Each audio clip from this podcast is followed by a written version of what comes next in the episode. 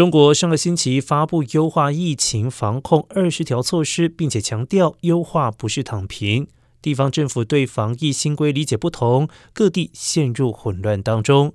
河北石家庄因为取消核酸检测和开放公共场所，当地民众反而不敢出门。重庆市民则是遭到自发静默，多地核酸检测和风控管理面临执行矛盾。目前为配合优化防控二十条新规，根据第一财经统计，已经由陕西、福建、江西、吉林、安徽、海南、上海等多地宣布取消或者是暂不展开区域全员核酸检测。其中，河北石家庄市十四号取消全员核酸检测，又开放超市、社区管控，进入公共场所。不再扫健康码，学校复课，但因为该市日增感染数超过了五百例，部分的民众质疑当地政府防疫躺平，反而不敢出门了。